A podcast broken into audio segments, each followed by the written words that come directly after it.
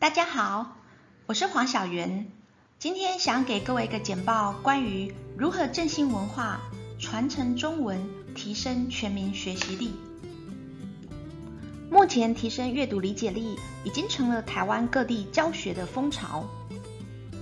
孩子不是不会算数学，而是看不懂题目，这是阅读能力出了问题。随着新课纲上路，为了符合素养导向，试题将以学生能否理解并应用所学为重点，因此会考考题面临转型。无论哪个科目，学生都需具备阅读理解力。阅读理解力要怎么培养呢？多读多看，常去书店开拓眼界，用朗诵的方式来阅读，一边读一边玩，比较不会无聊。大人在旁边陪读，培养阅读习惯。这些方法真的有效吗？看不懂自然不想学，你知道吗？阅读能力跟中文能力其实有很大的关系。我们要如何学会一种语言呢？一，先学会发音；二，再学会认字，然后把它变成句子。这个时候你就需要了解文法。中文底子好，学什么都容易。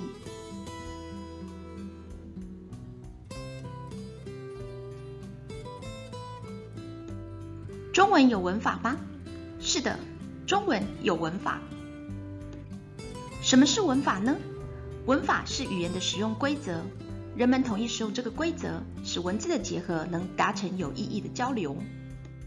语言和文字有四种功能：一、表达情意；二、记载过去的生活经验；三、是教育的工具；四、是人类共同生活的唯一媒介物。中国的语言是谁创立的呢？中国这个名词最早见于西周初年的青铜器何尊。周成王说：“我以此地作为天下的中心，统治人民，把帝王所在之地为中，故曰中国。”后来把帝王所在之地扩大到中原地区，直到二十世纪才把它当成国民。广义的说，中国指的是华夏汉人以黄河流域为故土，不断向周边迁徙的动态实体。中国语就是中国境内语言的总称。中国的语言不是某个人造出来的，是几千年来老百姓在民间使用它，逐渐演变而成的结果。口语和文字两者一样吗？口语指的是人们口头交谈的语言，文字是以书写或印刷的方式来记录的符号。口语和文字为什么渐渐变得不一致呢？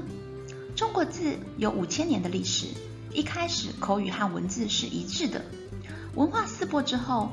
口语和文字就开始脱节了。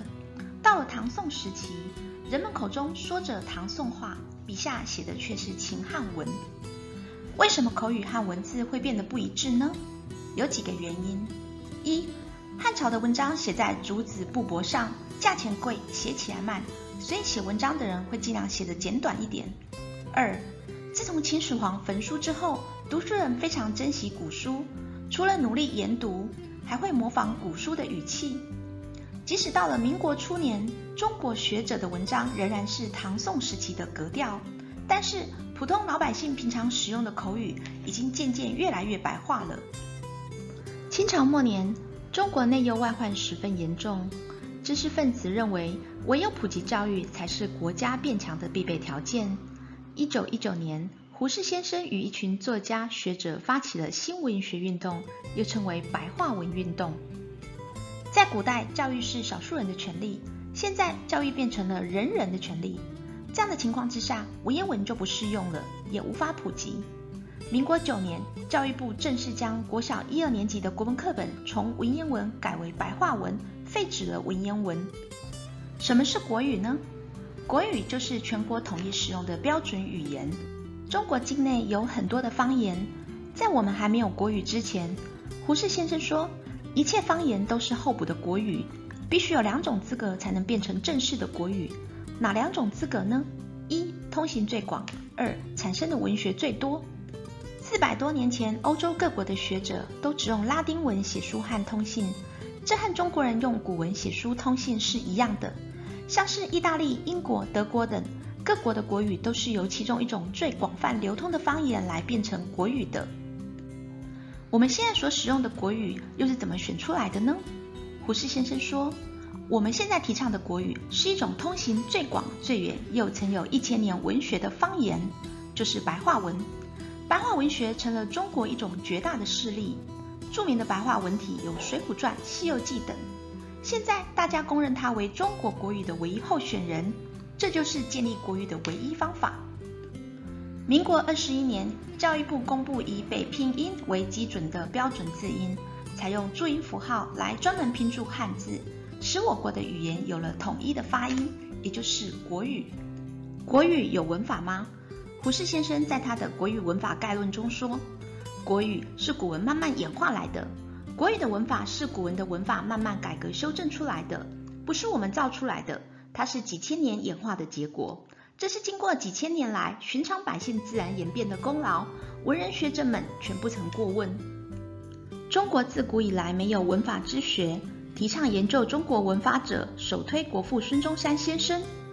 国父在《孙文学说》中说：“中国没有文法学。”读书人只能自己揣摩书中的意思，聪明的人自然能领会古书中的道理。但是有些人即使整本书背下来也读不懂，有的无法自己下笔成文，也有的无法连词造句。反观西方国家学童，十岁就通晓文法，能自己下笔写文章，这是因为西方国家的语言有文法学。实际提倡与研究中国文法的有哪些人呢？马建忠先生。一八九八年出版了《马氏文通》，第一个提倡研究文法的人是国父孙中山先生。胡适先生曾经开办中国文法课程。李锦熙先生出版第一本白话文的文法书。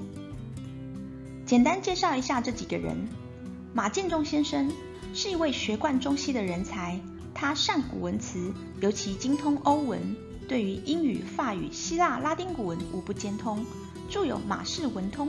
这是中国第一本汉语文法书。胡适先生曾任北京大学校长、中央研究院院长、驻美大使等职，他拥有三十六个博士，是世界上拥有最多博士学位的人之一。他一生推动白话文，是极具地位的文学家。民国十一年，他在北京大学开中国文法课程，发表《国语文法概论》，促使学者研究中国文法。李锦熙先生。三次出任北京师范大学校长，他和蔡元培、吴志辉等人成立了中华民国国语研究会，促使教育部正式公布注音字母。一九二四年出版了《新注国语文法》，是中国第一本白话文的文法书。他对文字改革、现代汉语语法、词典编纂都有极大的贡献，创办了国语专修科，毕业生中有一百多人后来到台湾推行国语。一九零八年到一九四七年，中国出版的三十余种汉语语法书，你可以看到这边有一个简易的列表。在胡适之后，有很多人开始研究国语的文法。尽管每一种语言都有文法，却不一定有文法学。为何中国文法学发生的这么慢呢？有三个原因。第一个原因，聪明的人采用一种神而明之的方法。而笨拙的人采用一种书读千遍、其义自现的笨方法。什么是神而明之的方法呢？就是要明白某一个事物的奥妙，在于每个人自己的领会。而笨拙的人无法神而明之，那我就采用一种我把书读了千百遍，这样子我就能够领会书中的意思了。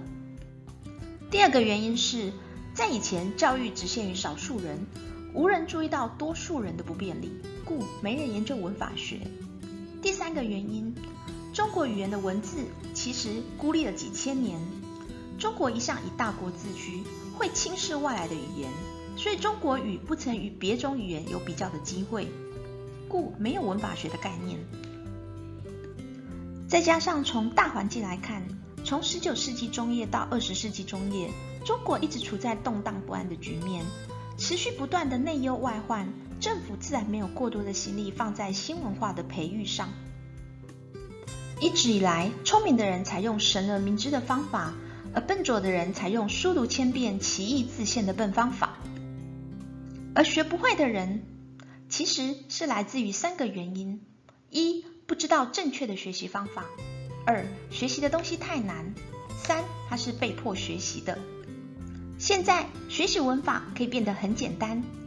本书是以李锦熙先生的新注国语文法为主架构，以浅显的文字来说明文法的规则，编排的方式特别着重在让语言可以沟通。你不需要背下枯燥的规则，只要了解语言的沟通规则，就能够使听说读写顺畅无碍。本书的编排方式完全按照难易度，简单说明看似复杂的中文文法，搭配丰富的图解，使学文法不再枯燥乏味。加上大量的例句，使你有效理解每个文法的主题。用图解的方式来分析句子的结构，每一个句子都容易记忆。全套共三册，七百二十页，有六百五十七张图示。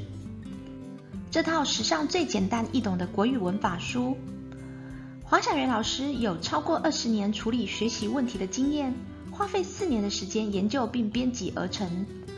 目前已经有超过两千小时学生的试读，实际的案例显示，学生们的国语文能力提高。阅读理解力大幅提升，记忆力变强，连带其他的科目也同时进步了。最重要的是，学生的学习热情也提高了。另外，还搭配有整套的文法书的作业本，精心的设计，简单的练习，让学习变得有自信。懂得文法到底有什么好处呢？如果你懂文法，你就能听懂别人说的话，能够正确的说出你的想法。能够读懂别人写的文章，也能够完整的写出你想表达的意思。